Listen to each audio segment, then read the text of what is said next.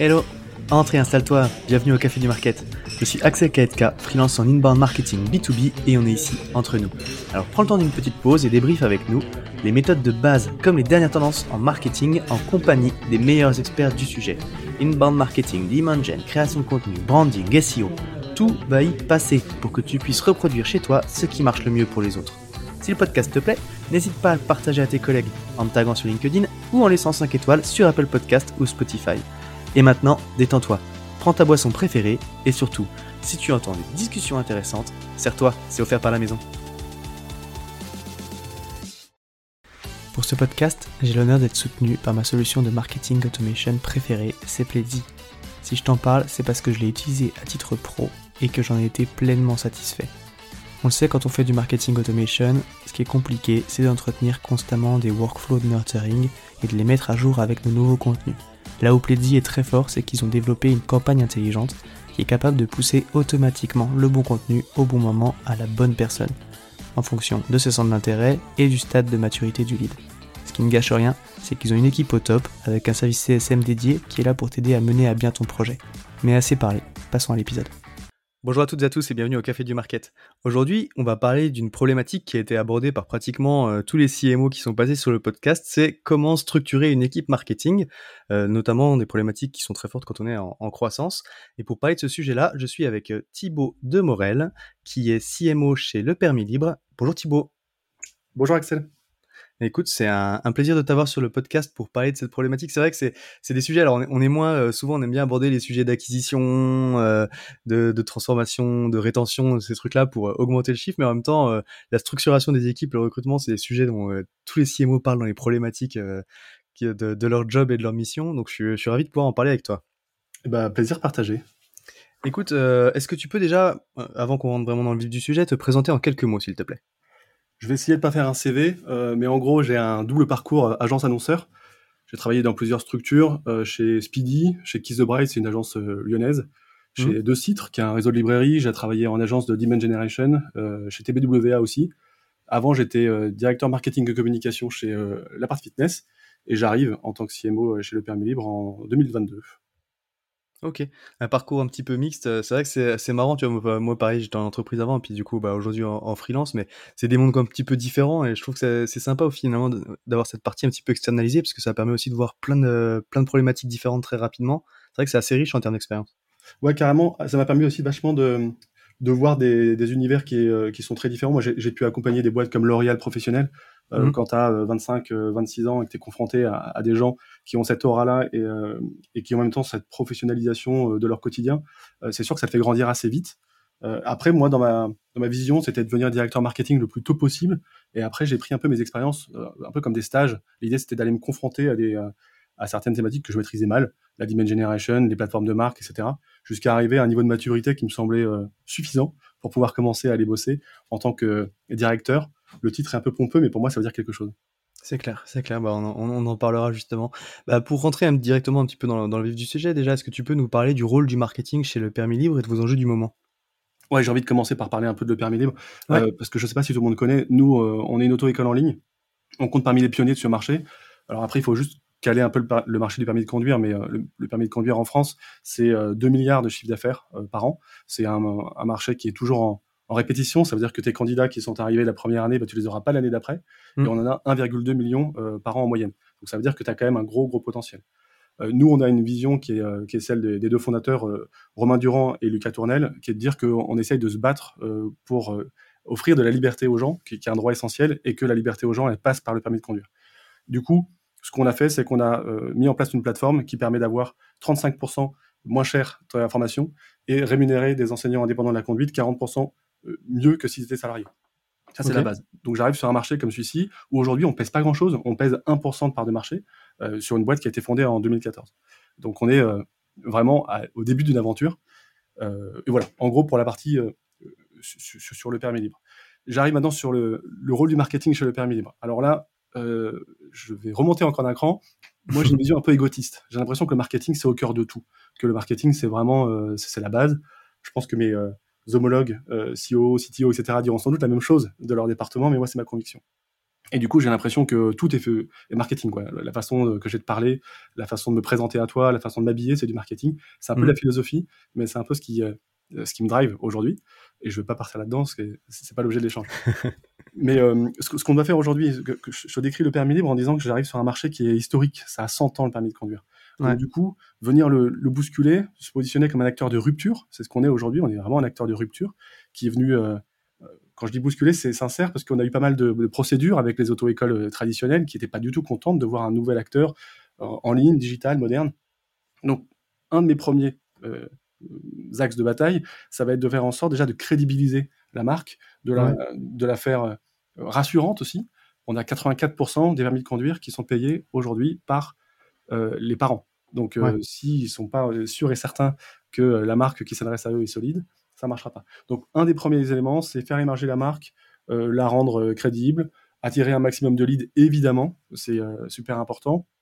Travailler la dimension d'upsell, même si c'est compliqué dans mon marché. Mmh et après, bah, après, on arrive sur une, une startup, tu as des enjeux de budget, de rentabilité rapide et, de, et de pilotage de la marge je te fais. Euh, du coup, c'est un peu long, hein, mon, discours, mais, euh, mais, en gros, euh, c'est ultra classique comme rôle de market chez moi, avec une grosse orientation business, rentabilité, croissance. Ok. C'est vrai que tu le dis, tu as un enjeu qui est, qui est dingue. Ça me fait un petit peu penser aussi à, à Matera, qui est arrivé il y a quelques années sur la, gestion des syndics. de, de, de copro et qui ont eu pas mal de problèmes juridiques aussi parce qu'en fait tu bouscules un marché historique avec des acteurs qui sont très installés et qui ont pas du tout envie de voir arriver quelqu'un qui travaille différemment, euh, qui casse aussi un petit peu les prix, parce qu'au final, euh, tu es un marché installé avec, euh, avec des pratiques, quoi. Bah, ce, qui, est compliqué aussi, c'est de faire comprendre aux gens que faire payer le permis de conduire 35% moins cher, c'est pas offrir un permis low cost. Je suis pas là pour pouvoir juste proposer un tarif au rabais. J'offre une expérience différente. Ça te permet de, de, conduire 7 jours sur 7, de 6h à 23h.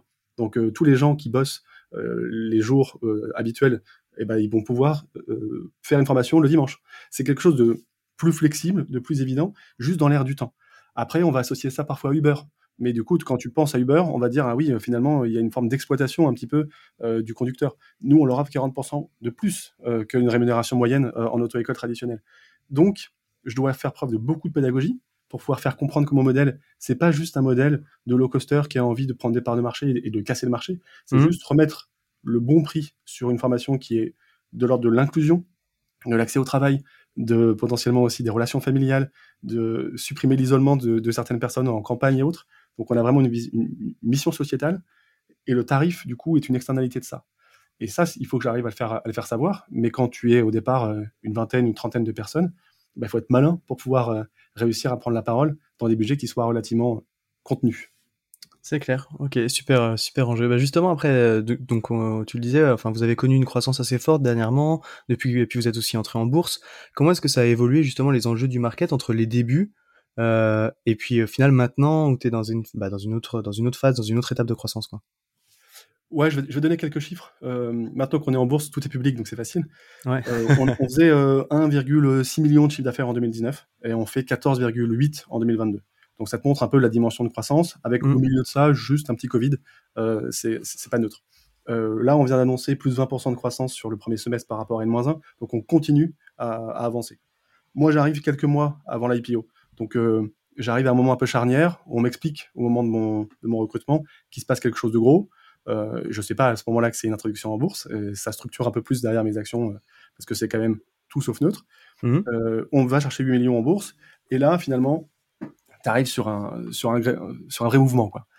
Le, truc qu'on se dit, c'est que finalement, être introduit en bourse, ça change quelques éléments. Ça va déjà changer la structuration d'entreprise, ça change euh, une forme de pression, que j'ai connu des boîtes sous private equity. Tu as la pression du chiffre, c'est évident. Là, c'est tous les trimestres que tu publies tes chiffres, et tu as un impact immédiat, c'est le, cours de la bourse. les premiers jours, moi, le cours de la bourse, j'ai passé mon temps dessus à regarder et chaque petite fluctuation me faisait vivre des émotions assez intenses. Il faut arriver maintenant un peu à s'en, à s'en départir. Et donc, du coup, bah, finalement, tu as quand même des évolutions de ton métier par rapport à ça, qui sont aussi liées à ce que tu vas annoncer. Quand tu annonces quelque chose au marché, il faut le tenir. Il faut pouvoir euh, être hyper rentable, hyper malin dans tes actions, parce que tu peux pas dépenser à tout va ton budget marketing. Donc, tu as déjà cette espèce de communication financière qui vient structurer ton approche.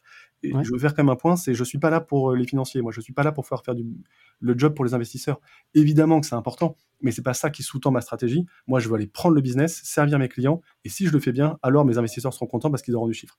C'est important, même si ça drive un peu de ma com. Mais après, in fine, par rapport à mon, au jour où je suis arrivé, moi j'arrive en 2022, comme je te l'ai dit, euh, il n'y a pas grand-chose en termes de changement, puisque euh, l'audit, j'avais fait au moment où je suis arrivé. Euh, j'avais déjà déterminé une trajectoire pour pouvoir essayer de, corriger ce qui devait l'être et, pérenniser aussi ce qui devait l'être. Donc l'objectif, c'était de faire en sorte euh, bah, de structurer la marque. Là, on a fait nouveau logo, nouvelle plateforme, nouveau branding. On a fait notre première campagne télé pour accélérer un peu sur la notoriété. Ça, c'était déjà dans les tuyaux. Ça a juste validé le plan et ça a accéléré les choses. Ok, super, euh, super intéressant. C'est vrai, comme tu le dis, euh, quand tu es, quand es public aussi avec, euh, avec ce, ce, marché, au final, c'est la, bourse, c'est une pression différente quand même. enfin, différente, et puis en même temps, comme tu le dis, tu ne sers pas les investisseurs, hein, tu es quand même là pour servir tes clients, faut pas l'oublier. Mais de voir la courbe qui doit bouger, ça doit te mettre une petite pression quand même au quotidien. je, le vis bien parce que maintenant j'ai compris.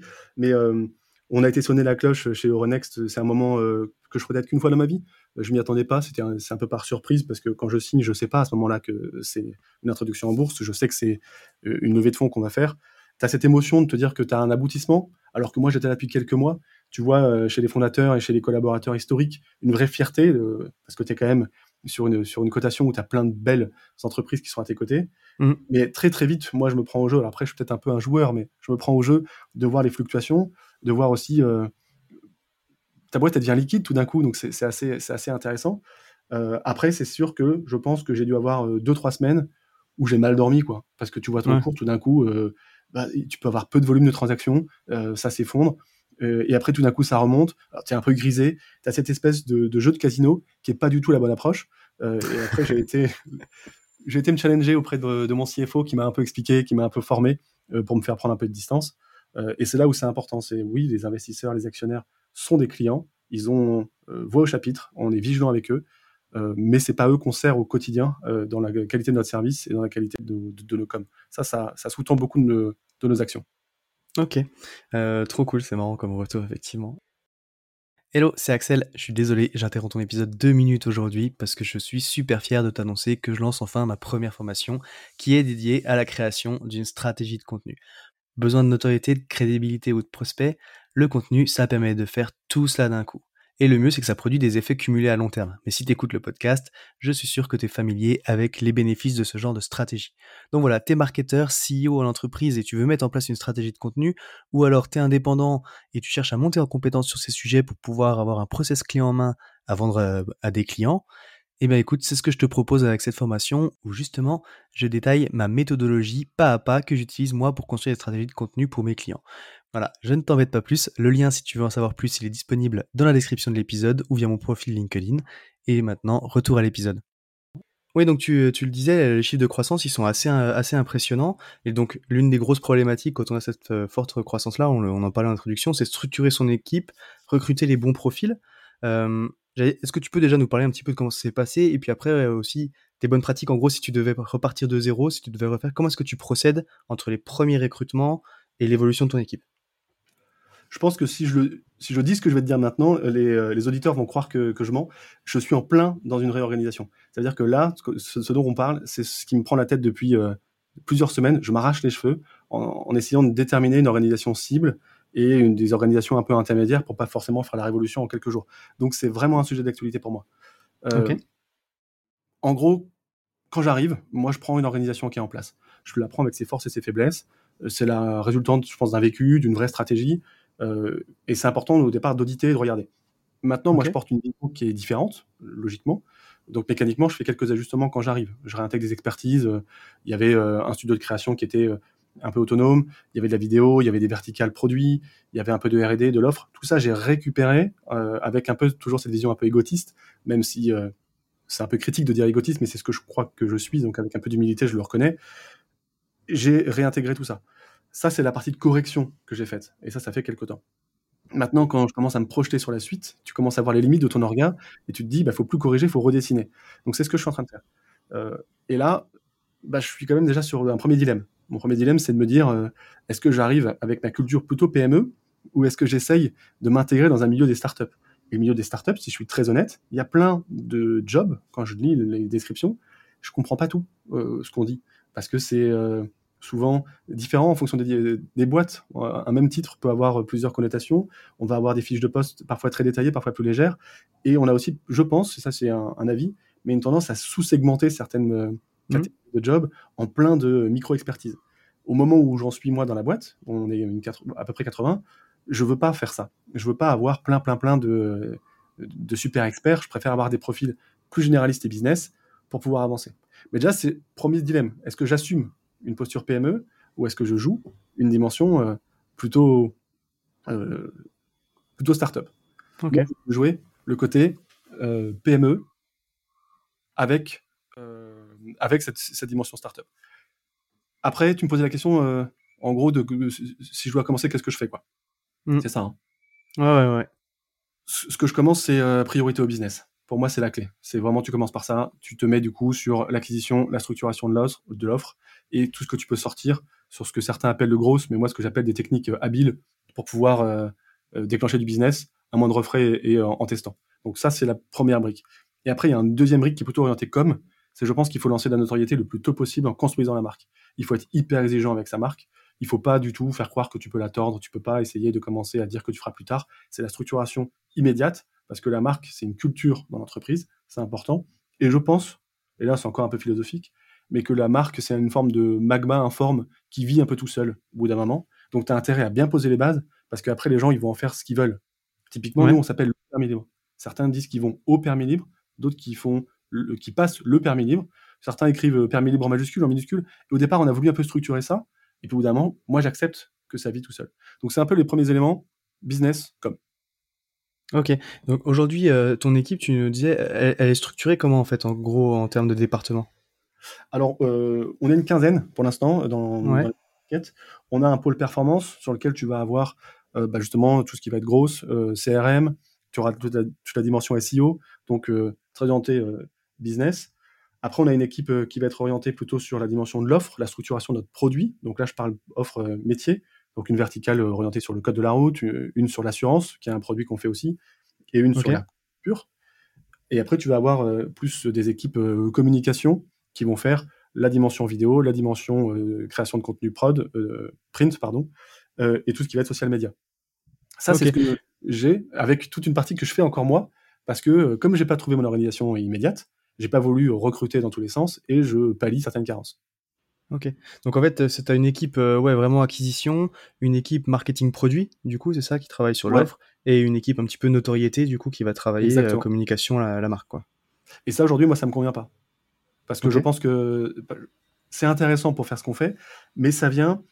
Euh, c'est un peu siloté dans l'approche. J'ai l'impression ouais. d'avoir un peu le directeur marketing ou, ou le CMO, selon la façon dont on a envie de le dire, mmh. qui qui a sa vision et qui déroule son funnel, mais qui va pas forcément être en cohérence avec son voisin euh, des opérations, qui lui va dérouler son propre, euh, son, son, propre organigramme en fonction de ses euh, aspirations individuelles.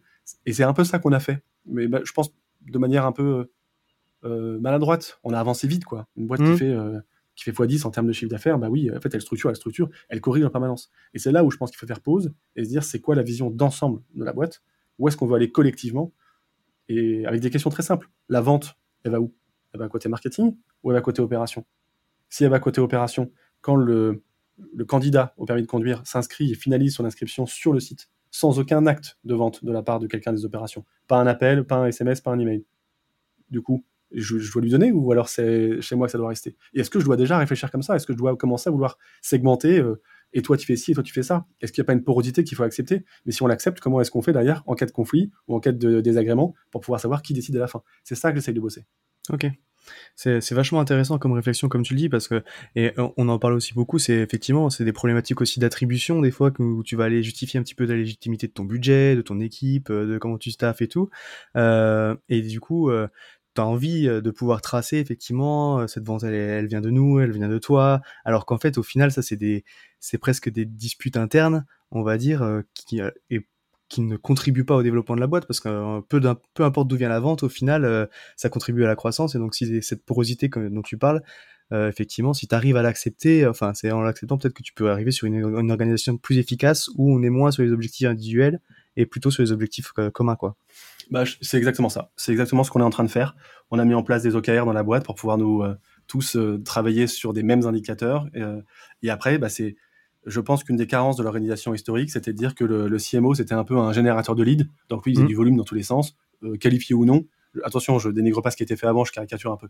Mais euh, c'est vrai. on, en fait ça et après on dit euh, au mec des ops, et mon gars, euh, t'as mal transformé là, donc si on fait pas le chiffre d'affaires, c'est de ta faute. Et après derrière, tu te retrouves avec plein d'écueils parce que le directeur des opérations, lui, il te dit, bah super, mais moi, il y a un lead sur deux, j'ai pas l'offre en face, ou alors en fait le mec était juste curieux mais pas vraiment intéressé parce qu'il n'a pas été scoré.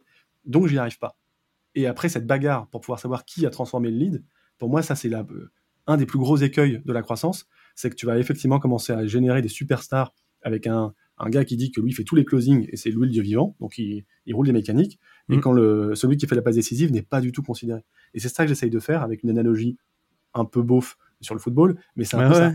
C'est-à-dire, euh, il faut que la passe décisive puisse venir des ops vers euh, le site qui est du coup aussi euh, bah, piloté par le CTO, qui est pas là juste pour regarder comment ça se passe. et donc, si on bosse de concert, et qu'on s'en fout finalement de savoir qui a fait la vente, alors ça va. Mais ça, c'est compliqué parce qu'il faut quand même animer ses équipes avec des objectifs euh, chiffrés pour faire en sorte qu'on puisse euh, dépasser un petit peu euh, notre taux de croissance actuel. Donc, c'est des objectifs individuels sur de l'attribution malgré tout, mais un discours et une vision qui doit être complètement sans ça. Ok, trop cool. C'est effectivement c'est des, super c'est super réflexions.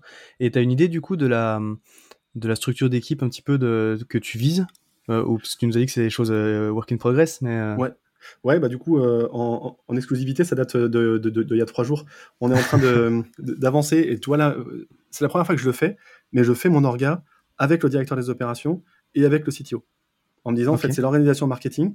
Donc, a priori, je devrais être comme je te disais tout à l'heure que j'étais égotiste, je devrais leur dire, les gars, c'est moi qui décide, c'est mon département. Mais je pense que ça marche pas. Et donc, j'essaie de mettre en face de certains des profils que j'identifie des homologues dans leurs différents pôles. Et donc, en, gros, bah, je vais essayer de faire un truc un peu classique, euh, le funnel d'acquisition, notoriété, acquisition et business. Et je remets business à l'intérieur en disant que du coup, il faut peut-être avoir une dimension de closing et de sales dès ce niveau-là. Mmh. Euh, de l'engagement. Et dans l'engagement, je mets un peu de CRM, je mets un peu de social, je mets aussi la relation avec les care qui sont côté ops qui me semble importante. Et après, un pôle innovation. Et le pôle innovation, je pense qu'il doit être côté marketing. On fait, nous, euh, certains diront le product market fit, mais si je veux sortir un nouveau produit, il faut qu'il parte de là. Et ensuite, je vois comment j'intègre sur un truc plus routinier. Si j'ai ces quatre briques-là, ça me fait quatre têtes de pont qui me semblent assez solides. Euh, et du coup, dans la notoriété, je te mets la com interne, je te mets plein de choses aussi. C'est communauté, euh, notoriété slash communauté slash brand, quoi. Mais c'est ça. C'est à peu près comme ça. Donc, quatre briques qui doivent du coup avoir des pendants côté opération euh, et, tech. Ok, super intéressant. Écoute, merci pour, euh, pour ce partage du coup en, exclusivité et puis, euh, puis toutes tes réflexions. On voit bien que de toute façon, c'est des sujets qui évoluent aussi en fonction de ton stade, ton stade de croissance, de maturité, comme tu l'as dit. Et puis, il n'y a pas forcément une bonne organisation, mais mais en tout cas, c'est trouver effectivement le, bon truc qui fonctionne pour toi, quoi.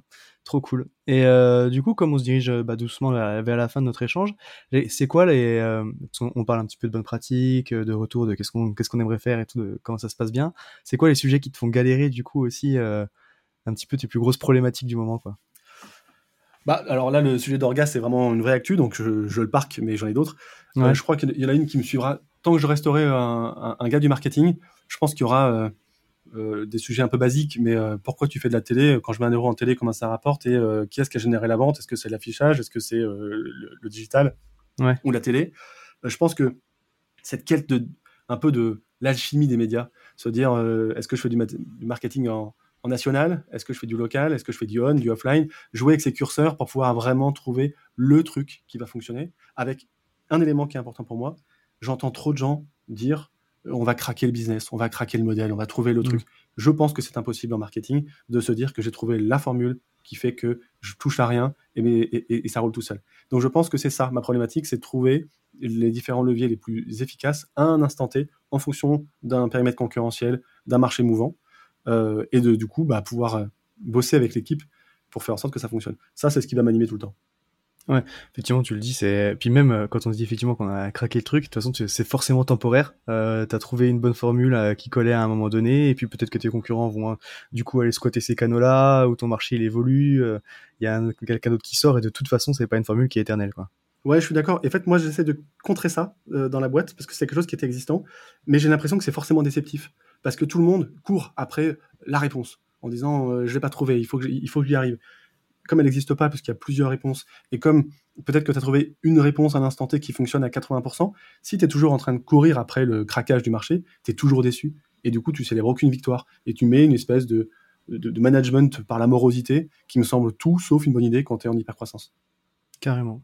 Ok, ouais, bah puis après, ça, comme tu le dis, en plus, il y a des difficultés dans, dans l'attribution aussi, parce que si tu fais de la télé, euh, si tu fais du, du print, du réseau social et tout, on sait bien que tout ça, c'est difficilement traquable aussi au final sur euh, l'impact direct sur le business. Quoi. Enfin, quand tu vas faire de la télé, euh, peut-être qu'on fera en parler plus largement, mais euh, je sais pas, mais j'imagine que tu dois avoir derrière, derrière les spots, derrière les campagnes, un pic de fréquentation. Est-ce que ça se transforme automatiquement tout de suite en business? Pas forcément. Peut-être que quelqu'un il aura vu ta pub et puis en fait il va passer le permis dans six mois.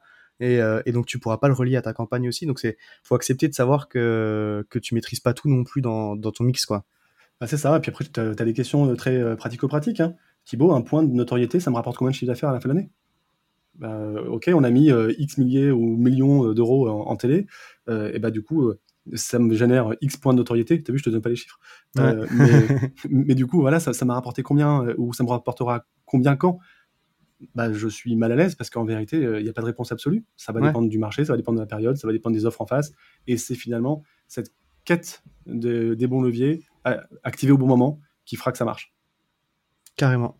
Trop cool. Bah écoute, euh, encore une fois, merci pour tout ça. Si tu devais résumer notre échange, euh, c'est quoi le conseil que tu donnerais à un marketeur justement qui est dans cette phase d'organisation, de, structuration d'équipe? Je crois que j'aime pas trop donner des conseils en vrai parce que j'ai l'impression euh, souvent d'être juste un mec qui essaye et je suis pas sûr d'avoir des réponses. Mais partager ce que j'ai fait moi, moi je m'appuie sur mes convictions. Déjà, je suis solide sur mes convictions et j'essaie d'être cohérent avec elles c'est hyper important, savoir les verbaliser, savoir aussi quand tu es sur du dogme et que tu commences à devenir un peu euh, inflexible alors que tu devrais être un peu souple. Ça, c'est un des premiers points. Après, je pense qu'il faut oublier que tu es un patron de département. J'adore mon titre. Je suis quelqu'un qui, a, je pense, aime bien ce petit côté euh, dirigé. Ok. Mais une fois que j'ai dit ça, je suis content et je me fais un apéro avec mes potes. D'après, je me dis, si tu restes en tant que patron de département, bah, du coup, tu bosses pas en équipe avec des, des C-level qui sont sans doute aussi euh, convaincus que moi. Donc ça va devenir une, guerre d'ego plutôt que des gens qui vont vouloir travailler ensemble. D'où le fait qu'il faille travailler une organisation de manière collective. Je pense qu'il faut bosser avec son équipe. Euh, c'est ce que je fais mal d'ailleurs. Moi, je construis un peu mon orga en chambre aujourd'hui, alors qu'il faut que je consulte les gens. Qu'est-ce qu'ils veulent faire, qu'est-ce qu'ils peuvent faire, et qu'est-ce qu'ils voient comme orga pour la boîte.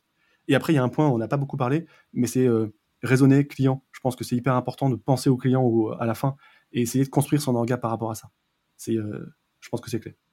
Ok, super. Bah écoute, encore une fois, merci pour tout ça. Si jamais il y a des petites questions pour toi, on peut te trouver sur, euh, sur LinkedIn. Est-ce que tu as un canal privilégié? Je sais pas. Non, sur LinkedIn, c'est parfait.